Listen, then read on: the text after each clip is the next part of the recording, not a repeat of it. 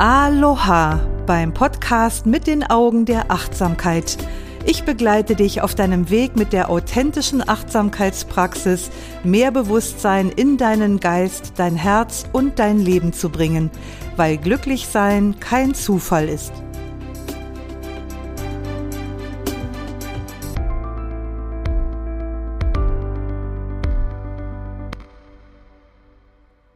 Hier ist wieder Doris Kirch die Frau mit der Leidenschaft für Achtsamkeit. Und ich freue mich, dass du wieder dabei bist und wir das Thema Achtsamkeit mit Kindern noch ein wenig mehr vertiefen können. Ich finde, dass das ein total wichtiges Thema ist. Also nicht nur, weil unsere Kinder uns eines Tages das Altersheim aussuchen, sondern auch, weil unsere Kinder die Zukunft unserer Welt sind. Und wenn du selbst vielleicht keine Kinder hast, dann wirst du in deinem Leben hier und dort dennoch immer wieder mal mit Kindern in Kontakt kommen, vielleicht von Familienangehörigen oder von Nachbarn. Und das gibt auch dir jedes Mal die Möglichkeit, Samen der Achtsamkeit und des Mitgefühls auszusehen. Schon der chinesische Philosoph Konfuzius, der ungefähr 500 Jahre vor Christi gelebt hat, der hat erkannt, was inzwischen auch unsere moderne Didaktik verstanden hat. Erzähle mir und ich vergesse. Zeige mir und ich erinnere. Lass es mich tun und ich verstehe. Daraus kannst du für die Achtsamkeit mit Kindern ableiten. Sie werden weniger offen dafür sein, wenn du sie über Achtsamkeit belehrst. Lass mich tun und ich verstehe, sagt Konfuzius. Und auch du hast im Zuge deiner Achtsamkeitspraxis vielleicht schon bemerkt, dass sich die Praxis nicht durch das Lesen von Büchern oder durch irgendwelche kognitiven Erklärungen erschließt, also indem dir jemand erklärt, was Achtsamkeit ist, sondern um zu erfahren, was Achtsamkeit ist und wie sie wirkt, muss man sie praktizieren. Eine ungünstige Vorgehensweise ist zum Beispiel von Kindern zu verlangen, irgendwelche Übungen zu machen, sondern was dich anbelangt, vertraue ganz und gar auf die Anziehungskraft deiner eigenen Praxis. Und lass zu, dass dabei eine natürliche Neugierde in deinen Kindern erwacht, wie bei meiner kleinen Tochter, von der ich beim letzten Mal erzählt habe, die sich dann bei der Meditation einfach in meinen Schoß gekuschelt hat. Also es hat sie einfach angezogen. Es war wohltuend. Sie mochte das. Und wenn du das tust, sei geduldig dabei. Viele gute Ansätze scheitern, weil Mutter oder Vater einfach zu ungeduldig sind. Das Gras wächst auch nicht schneller, wenn du daran ziehst, und manche Prozesse brauchen einfach ihre Zeit. Und gib ihnen diese Zeit. Und inzwischen praktizierst du Geduld mit der Unachtsamkeit deiner Kinder. Denn wie du ja sicher weißt, ist Geduld eines der Merkmale der traditionellen Achtsamkeitspraxis. Also kannst du diese Situation nutzen, in denen sich deine Kinder deinen Bestrebungen, ihnen Achtsamkeit beizubringen, widersetzen oder entziehen, das nimmst du dann einfach als Dünger für deine Praxis, um daran Geduld zu entwickeln. Das ist doch klasse, ne? wie der Alltag uns immer wieder unermüdlich gefragt oder ungefragt, gewollt oder ungewollt immer wieder neue Möglichkeiten zum Praktizieren direkt vor die Füße legt. Ja, also nutze diese Situationen, sieh deine Ungeduld, beobachte die Gedanken, die Emotionen und die Körperempfindungen in den Momenten, wo du merkst, dass Ungeduld auftaucht. Und dann schau, wie du deine Ungeduld regulieren kannst. Erkennst du bewusst diese Gedanken, die mit Ungeduld verbunden sind? Kannst du sie stoppen? Kannst du sie durch andere, heilsamere Gedanken ersetzen. Also zum Beispiel, du merkst den Gedanken, oh, ich bemerke gerade den Gedanken, dass mein Kind nicht so in seinen Cornflakes herummanschen sollte. sondern ich denke, mein Kind sollte die Cornflakes mit mehr Achtsamkeit essen. Deinem Kind jetzt zu sagen, dass es seine Cornflakes achtsamer essen soll, das wird vermutlich nicht viel Erfolg haben. Deine eigene Achtsamkeit auf die Situation kann dir aber helfen zu erkennen, dass du in dieser Situation so kurz vor der Schule, in dem Stress des Aufbruchs mit Achtsamkeit erstmal gar nichts bewirken kannst. Und dann könntest du dich für eine andere Haltung der Achtsamkeitspraxis entscheiden, nämlich für Akzeptanz. Also das heißt, ich nehme das Problem mit dieser Herummanscherei mit Essen wahr und ich sehe meinen eigenen inneren Widerstand dagegen, aber ich beschließe im Moment nicht auf meine Impulse zu reagieren, auf die Situation Einfluss zu nehmen. Stattdessen beschließe ich, mir später zu überlegen, wie ich mein Kind an die Kunst des achtsamen Essens heranführen kann. Also bis hierher durftest du dann schon mal Geduld und Akzeptanz als Teil deiner Achtsamkeitspraxis üben. Deshalb nenne ich solche schwierigen Situationen gerne auch Dünger für die Praxis. Und nun kommt mein ultra super wichtigster Tipp ever. Erkläre deinen Kindern die Praxis nicht und stülpe ihnen nichts über, sondern beziehe dein Kind oder deine Kinder spielerisch in deine Praxis ein und sei offen für so kleine Fenster, die sich im Alltag dafür auftun.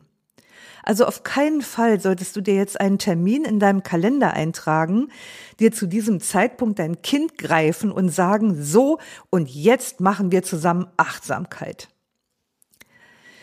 Ganz wichtig und eine Voraussetzung für das Gelingen, das, dafür, dass dein Kind oder deine Kinder auch offen ist, ist, achte auf eine entspannte Situation. Oder schaffe einen Raum für solch eine entspannte Situation, aber ohne Druck. Also da darf weder für dich noch für das Kind Druck hinter sein. Und das bedeutet auch, du musst wirklich Muße haben dafür. Es muss ausreichend Zeit vorhanden sein. Und der dritte Punkt ist dann noch, das Ganze sollte unbedingt ergebnisoffen sein. Also halte dich frei von irgendwelchen Erwartungen, also was dein Kind anschließend tun sollte, was es sagen sollte oder wie es sein sollte. Denn die Realität ist so, dass es sehr wahrscheinlich, dass du am Anfang vielleicht gar nicht viel Veränderung bemerken wirst.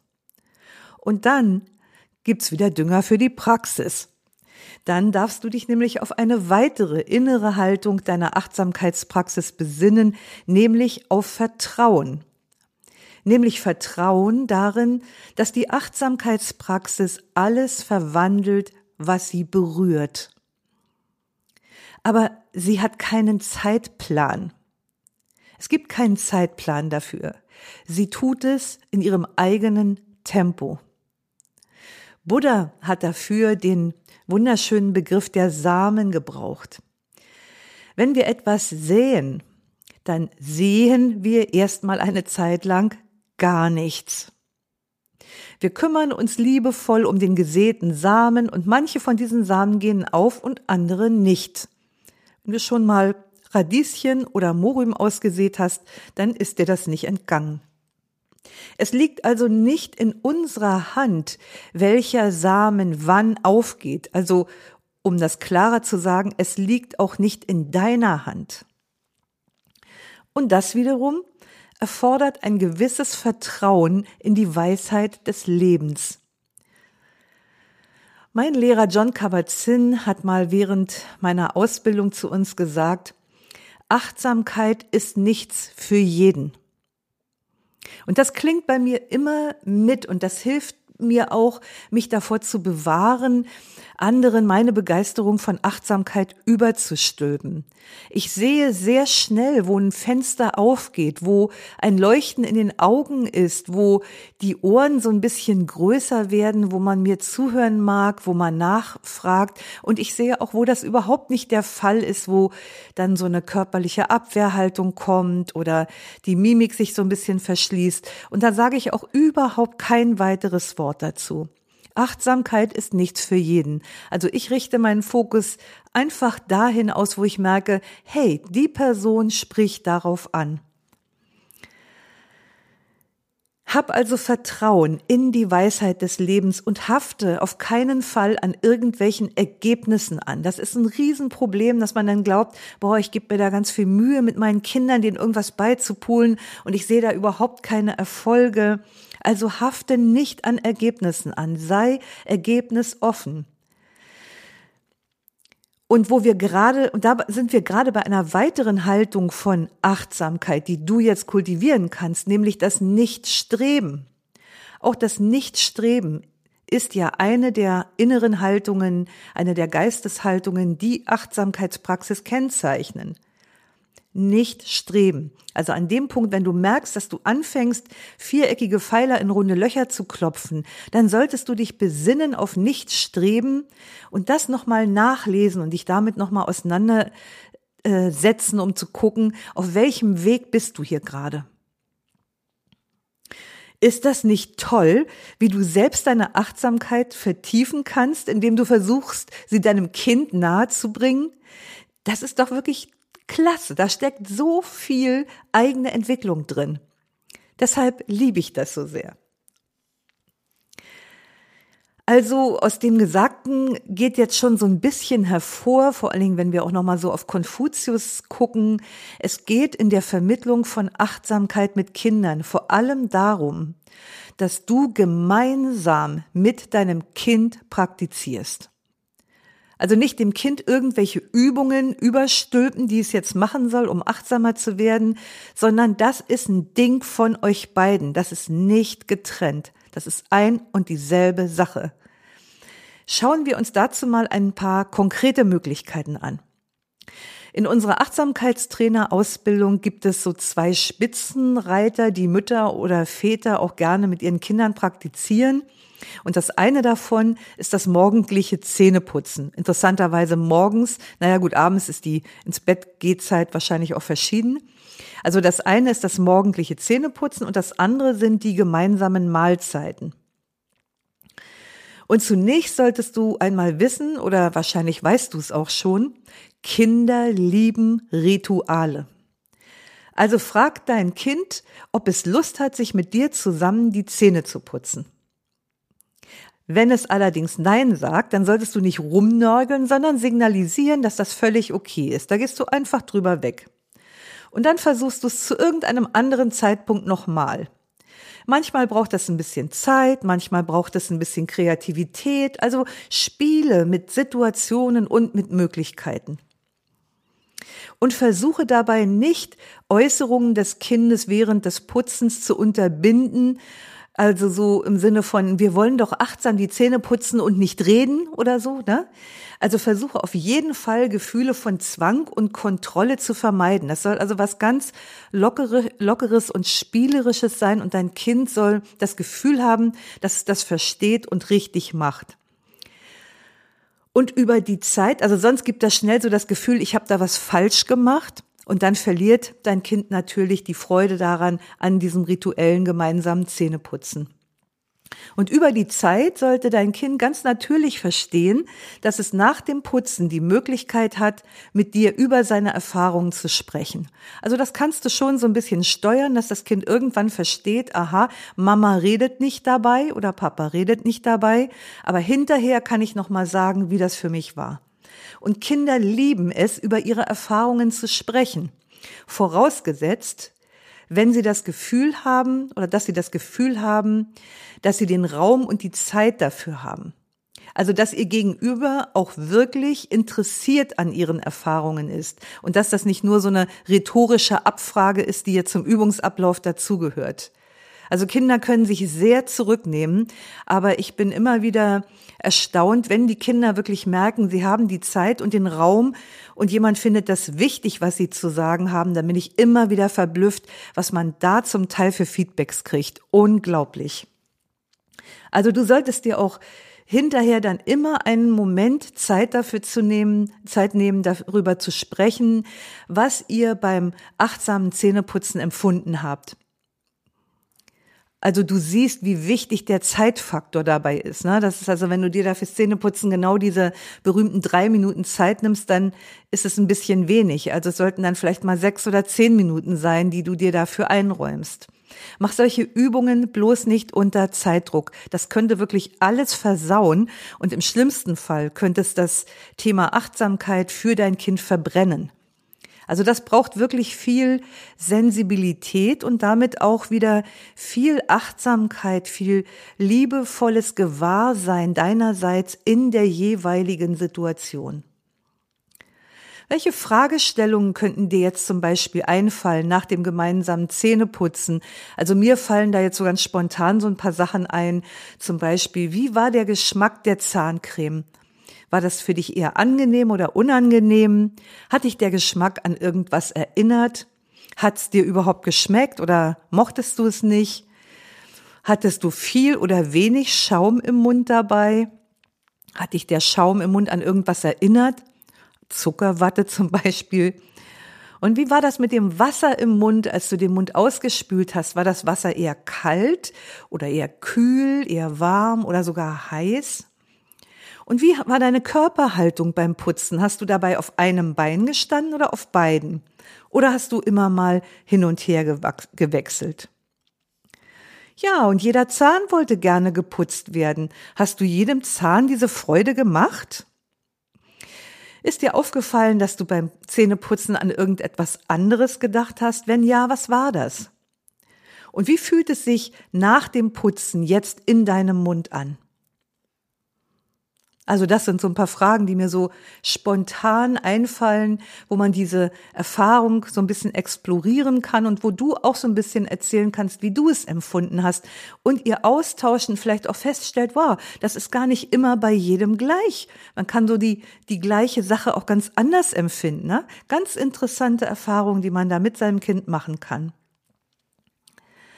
Auch wenn du also im Fokus hast, deinem Kind etwas Gutes angedeihen zu lassen mit der Achtsamkeit, dann wirst du schnell merken, wie selbst solche kleinen Übungen dieser Art deine eigene Achtsamkeitspraxis vertiefen.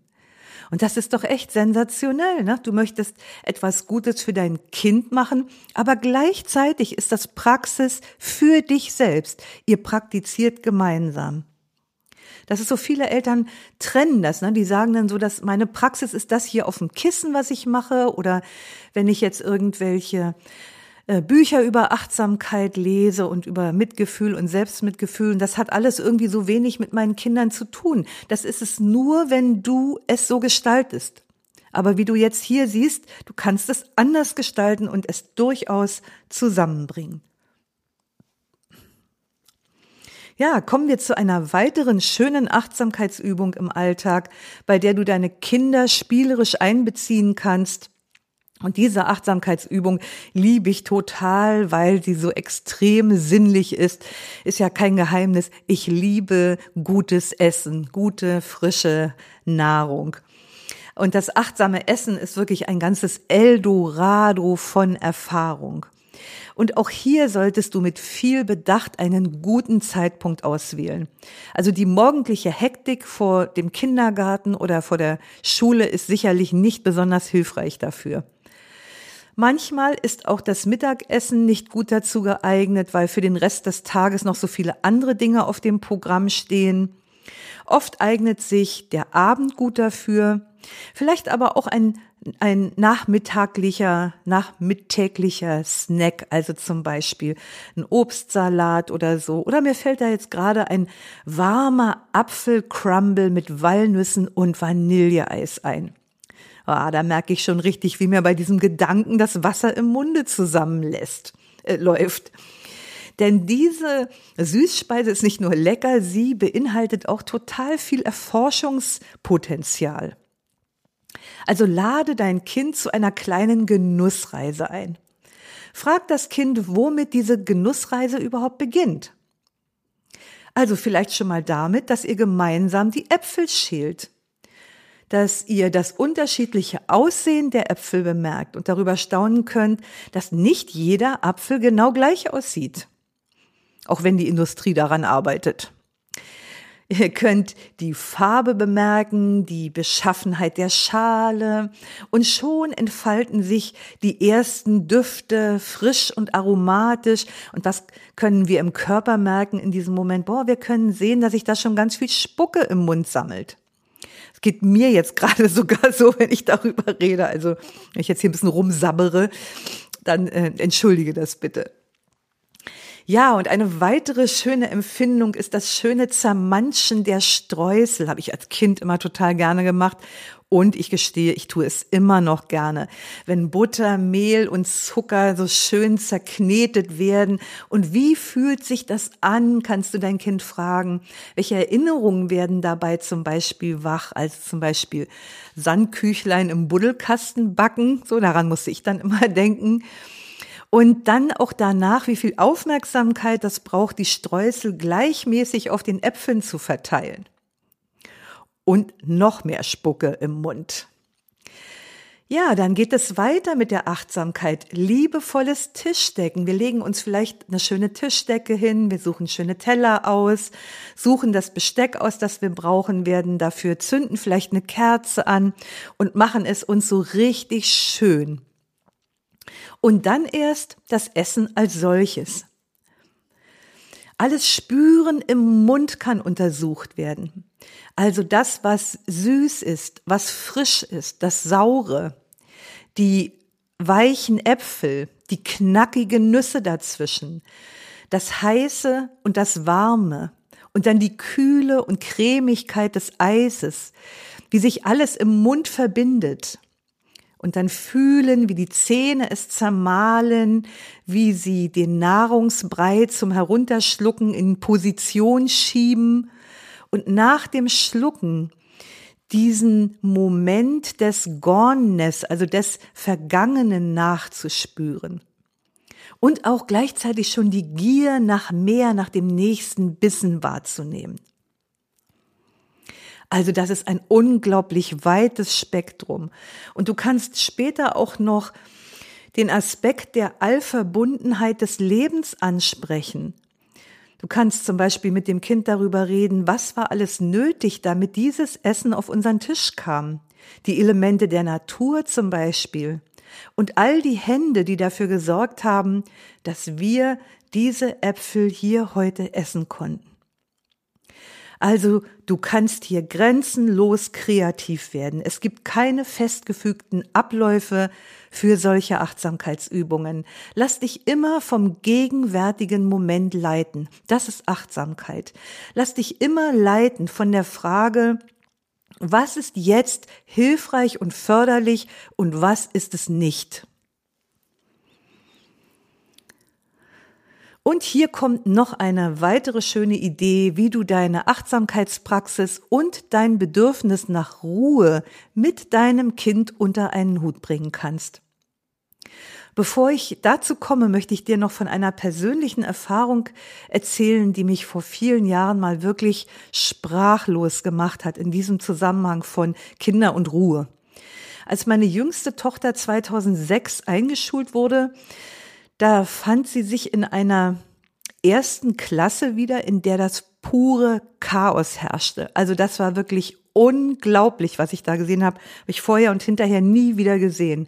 33 Kinder, die über Tische und Bänke gingen und wirklich schier außer Rand und Band waren. Selbst die erfahrene Lehrerin war völlig überfordert mit dieser Situation. Und die Klasse wurde uns gegenüber als ununterrichtbar bezeichnet. Ich habe dann die Situation dort mit dem Team meines Instituts, also dem DFME, dem Deutschen Fachzentrum für Achtsamkeit, besprochen und wir haben beschlossen, der Schule ein gemeinnütziges stille Projekt für diese Klasse anzubieten. das organisch in den Unterricht integriert werden sollten sollte und wir haben den so drei Monate für dieses Projekt angeboten. Das war eine ganz schöne Nummer für uns, hat eine ganze Menge gekostet, aber es war auch für uns wirklich mal ja ein schönes, eine schöne Erfahrung mit so einem Projekt. Und dieses Projekt war in ganz verschiedener Hinsicht das bemerkenswerteste Projekt, das ich in meiner ganzen beruflichen Laufbahn als Achtsamkeitslehrerin, als Kurs Kurslehrerin, Kursleiterin und Ausbilderin durchgeführt habe. Also in ganz vielerlei Hinsicht. Und das berührt mich heute noch ganz, ganz tief, wenn ich daran denke. Und bevor meine Kollegin und ich mit unserer Arbeit begonnen haben, haben wir uns mal die Schule angeschaut und auch die verschiedenen Klassenzimmer. Und da haben wir was Sensationelles gesehen. In einem Klassenzimmer hing so eine ganze Wand mit aufgehängten, getuschten DIN A3 Bildern. Die waren wie an so einer Perlenkette aufgehängt. Und offenbar sollten die Kinder ein Wort aufschreiben und es malerisch gestalten, was ihr Bedürfnis oder ihr größter Wunsch an Schule und Unterricht ist.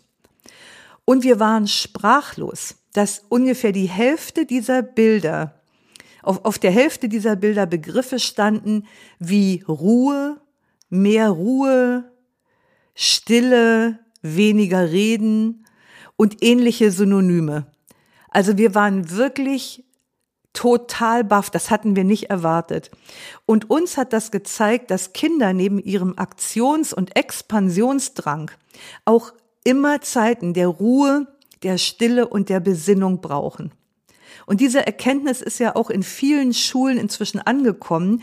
Es gibt ja viele Schulen, die sogenannte stille Räume haben, Ruheräume oder ähm, die Räume nach diesem ähm, niederländischen Snoselen-Konzept eingerichtet haben, also diese sogenannten Snuselräume.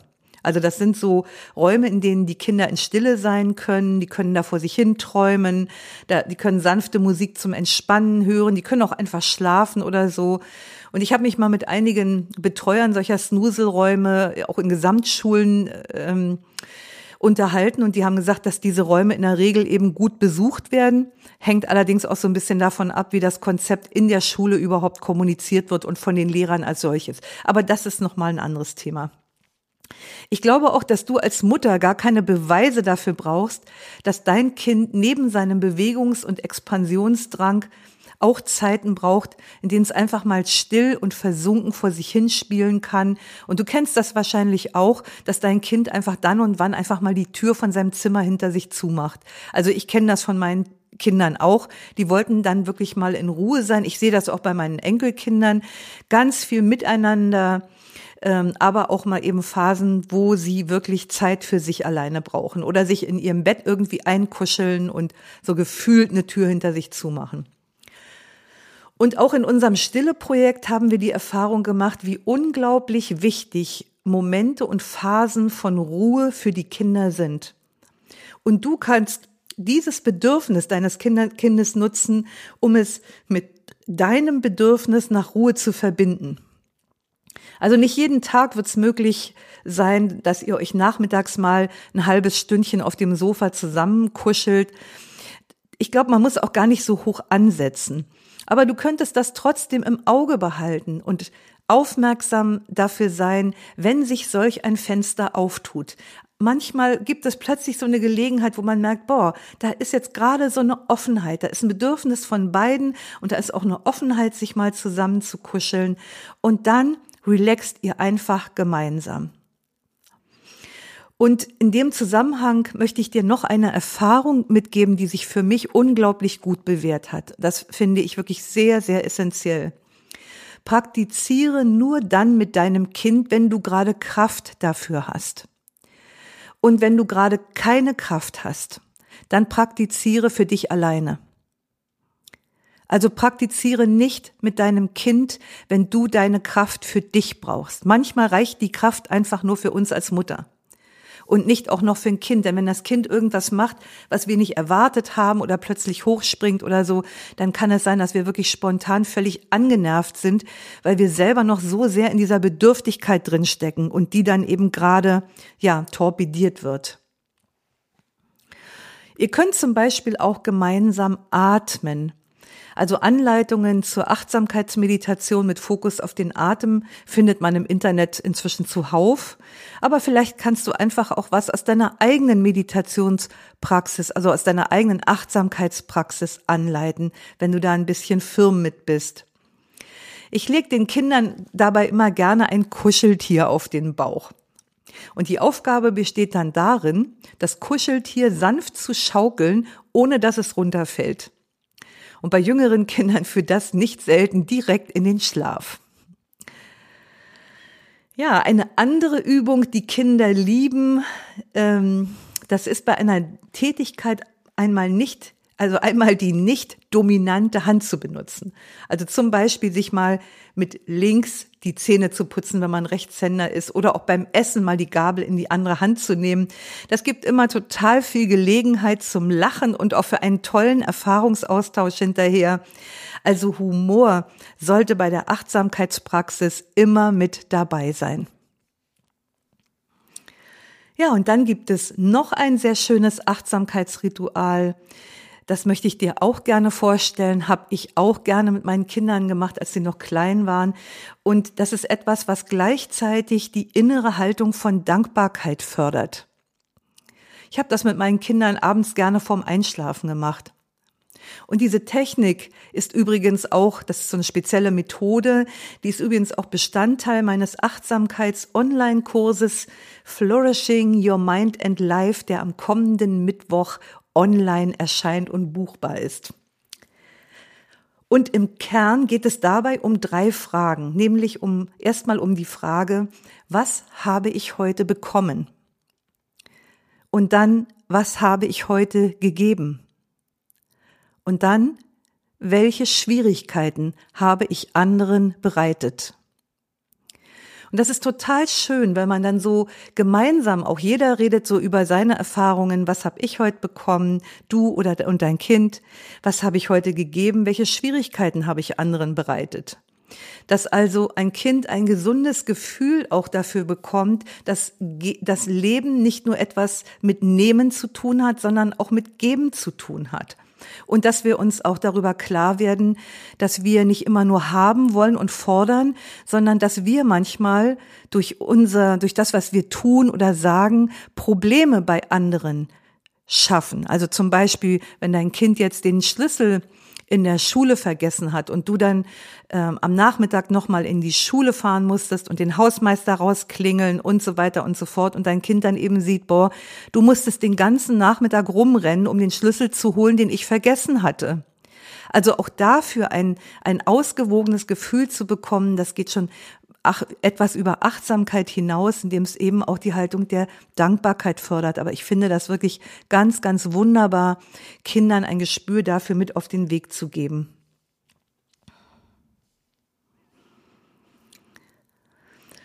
Eine wichtige Sache möchte ich auch noch ansprechen und die habe ich hier mir so notiert als Stichwort, wirklich auch Achtsamkeit vermitteln. Es gibt ja unglaublich viel, was unterwegs ist. Es gibt auch unglaublich viele Bücher, die sich oft, die, die sich äh, als Überschrift ähm, draufschreiben, Achtsamkeit zu vermitteln. Und ganz viel von dem, was da vermittelt wird, ist keine Achtsamkeit und ist jetzt im Sinne der Achtsamkeitspraxis bisweilen sogar kontraproduktiv. Das heißt also, denke daran, dass Achtsamkeit zum Beispiel keine Meditationsform ist, bei der es darum geht, etwas anderes zu fühlen als das, was gerade ist. Weil ganz viele Meditationen, da geht es so darum, wenn du dich jetzt gerade irgendwie traurig oder schlecht fühlst, dann machen wir jetzt irgendwas, damit es dir gleich besser geht. Und im Sinne der Achtsamkeitspraxis ist das direkt kontraproduktiv.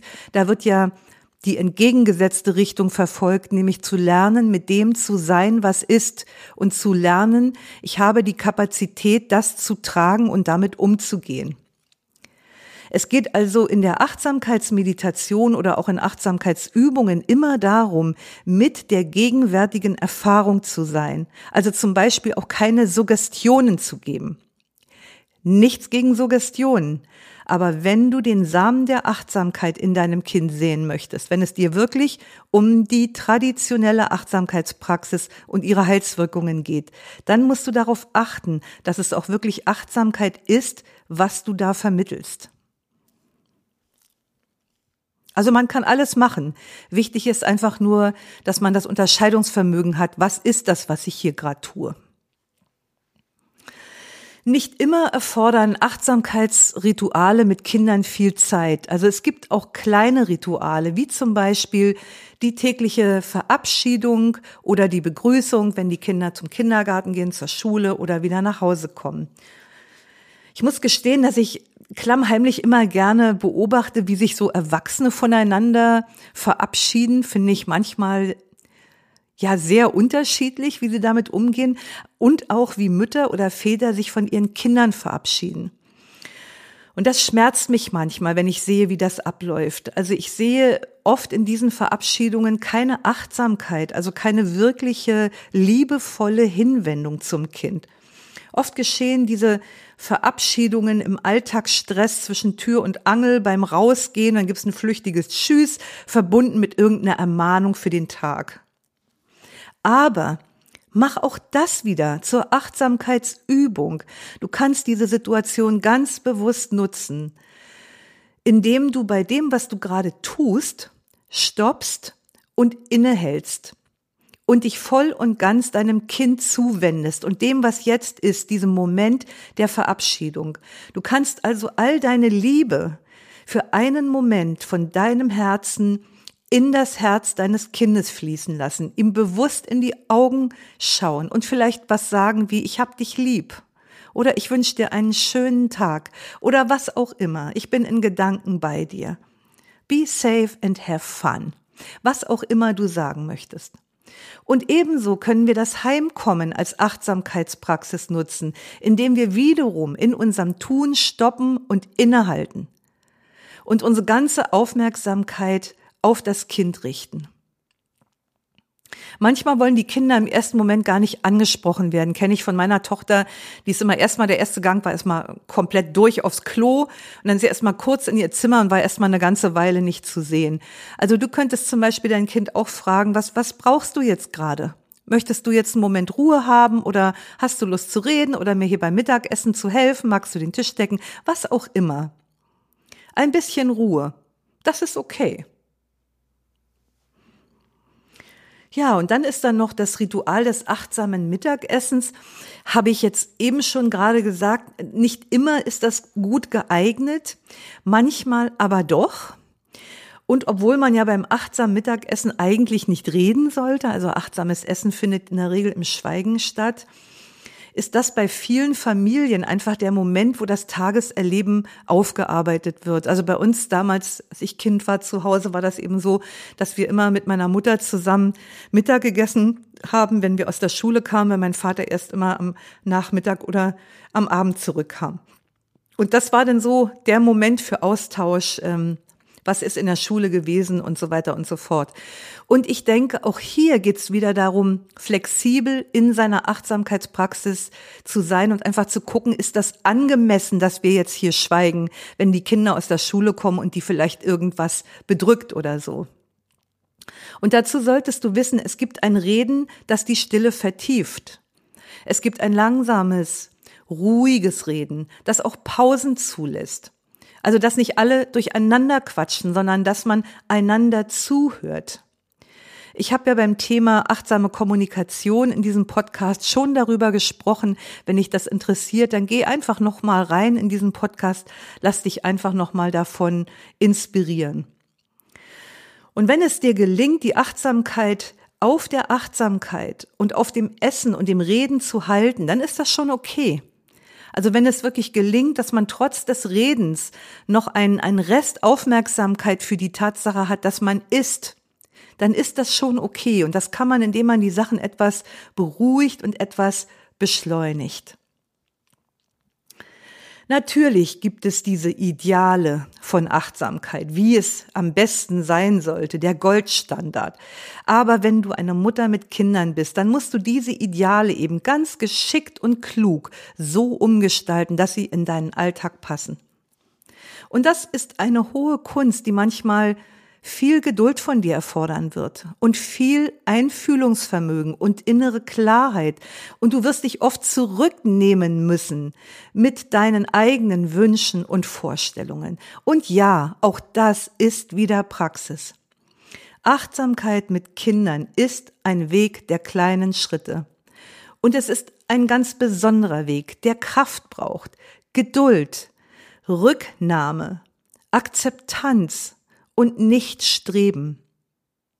Also orientier dich immer wieder an den Haltungen der Achtsamkeitspraxis, denn sie können ein Leuchtturm auf deinem Weg sein, deine Kinder in die Praxis mit einzubeziehen.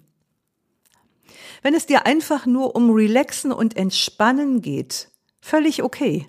Dann können Musikmeditationen, Fantasiereisen und suggestive Anleitungen wie autogenes Training oder so enorm hilfreich sein. Zum Entwickeln von Achtsamkeit sind sie es jedoch nicht, wie ich sagte, bisweilen sogar kontraproduktiv. Was aber wiederum richtig produktiv ist zum Beispiel, und sehr schön geeignet für die gemeinsame Praxis mit Kindern, das ist der Bodyscan. Und ich habe einen Bodyscan für Kinder geschrieben, den du auf meiner Internetseite kostenlos runterladen kannst. Den Link zur PDF findest du in den Show Notes. Dann kannst du das einfach anklicken und dann lädst du dir die PDF runter. Dieser Bodyscan ist eine schöne Achtsamkeitsmeditation zum Einschlafen und wenn du ihn mit deinem Kind zusammen machst, dann wirst du merken, wie der Stress des Alltags von dir abfällt und auch du wieder bei dir ankommst. Ich war immer wieder erstaunt und bin es auch immer noch, wie erfrischt und gekräftigt ich mich nach dem Bodyscan gefühlt habe, auch wenn ich vorher total müde war. Ich habe dann manchmal als junge Frau abends noch den Abwasch gemacht, Geschirrspüler gab es damals noch nicht ich habe die Wohnung noch aufgeräumt und ich konnte trotzdem später schlafen wie ein Baby. Also ich bin ganz ruhig und ganz geordnet, so ganz bei mir eingeschlafen. Ja, wie ich schon sagte, braucht das Ganze ein wenig Zeit. Aber es ist eben nicht nur eine Zeit für dein Kind, es ist gleichzeitig auch eine Zeit für dich. Und vor allem eine Zeit für euch beide, die eure Herzensverbindung stärken wird. Gibt es noch mehr Achtsamkeitsrituale, Achtsamkeitsübungen? Gibt es noch mehr Möglichkeiten, deine Kinder und deine Praxis unter einen Hut zu bringen? Sicherlich zahllose. Ich sehe es mit dieser und auch mit den letzten beiden Podcast-Folgen nicht als meine Aufgabe, dir so ein ganzes Übungssammelsurium anzubieten. Mir ging's um was anderes. Mir ging und geht es darum, deine Position als Achtsamkeit praktizierende Mutter beziehungsweise Vater zu stärken.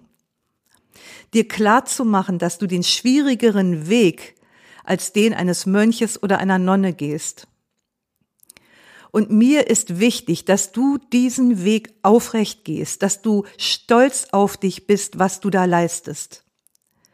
Ich wollte dir gern ein Bewusstsein dafür vermitteln, dass du jederzeit dein Bestes gibst. So viel, wie du eben jeweils hast. Das wird mal mehr sein und es wird mal weniger sein. Aber das, was da ist, ist gut genug.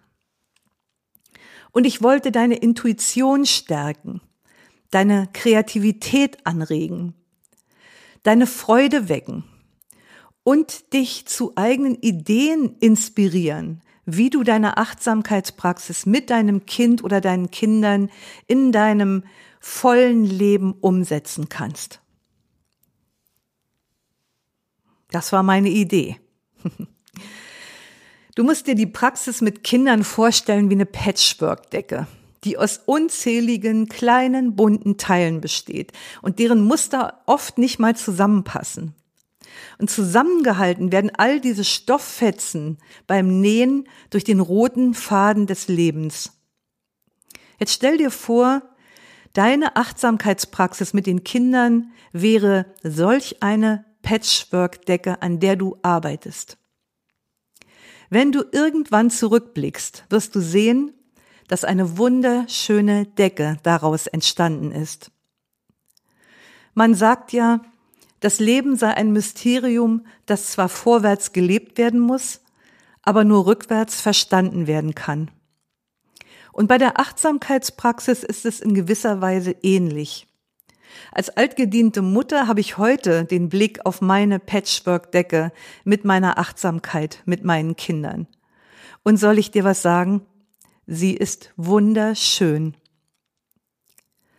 Mittendrin konnte ich das oft nicht erkennen. Ich war oft verzweifelt, ich habe an mir gezweifelt, ich habe an meiner Praxis gezweifelt.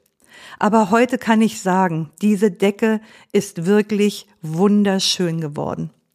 Und ich bin ganz sicher, ganz, ganz sicher, dass das bei deiner Patchwork-Decke ganz genauso sein wird.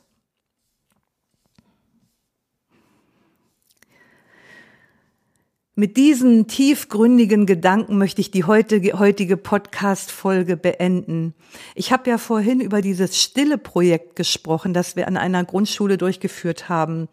Und wenn es genügend Zuhörer dieser Podcast-Folge jetzt gibt, die mehr etwas über dieses stille Projekt erfahren möchten, dann mache ich gerne noch mal eine extra Podcast-Folge über dieses Projekt. Also das war wirklich in vielerlei Hinsicht bemerkenswert. Und einen besonderen Nutzen würdest du aus solch einer Folge natürlich ziehen, wenn du Lehrerin oder Kindergärtnerin bist. Auch für Eltern ist das sehr interessant. Aber auch für alle anderen dürfte das sehr interessant sein. Also wenn du Interesse an einer Podcast-Folge zu diesem Stille-Projekt mit einer ersten Klasse einer Grundschule hast, dann hinterlass mir einfach eine Nachricht bei den Kommentaren zum Post dieser Podcast-Folge auf Instagram oder Facebook unter doris.kirch.achtsamkeit. Und noch etwas, ich habe ja meinen Kurs erwähnt. Am Mittwoch ist es soweit, da erscheint meine Masterclass in Achtsamkeit. Flourishing Your Mind and Life with Mindfulness. Flourishing bedeutet ja so viel wie erblühen, erstrahlen, sich entwickeln, entfalten.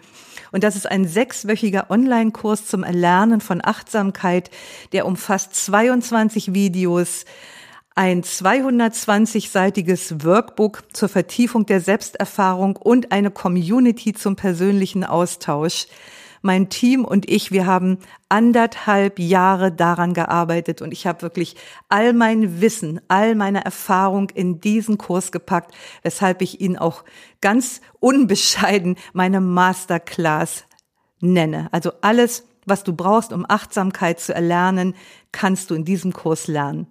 Und am Mittwoch, den 4.8. um 19.30 Uhr gebe ich ein halbstündiges kostenloses Webinar über diesen Kurs. Also wenn dich das interessiert, lade ich dich ein, sei dabei. Ich werde das nochmal auf Instagram und Facebook ankündigen. Und wenn du meinen Achtsamkeits-Newsletter abonniert hast, dann bist du sowieso automatisch informiert.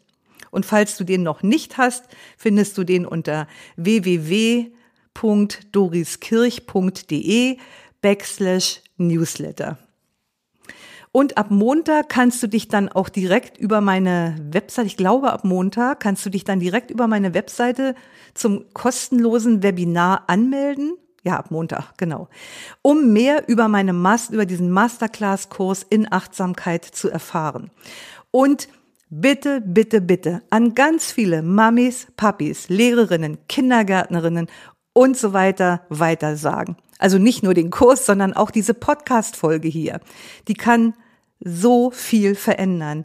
Denn eine achtsame Welt entsteht aus achtsamen Eltern, die den Geist der Achtsamkeit an ihre Kinder weitergeben und damit die Welt verändern. Schön, dass du heute wieder mit dabei warst. Lausche, lerne, liebe und lass uns mit Leichtigkeit leben. Bis nächste Woche, deine Doris.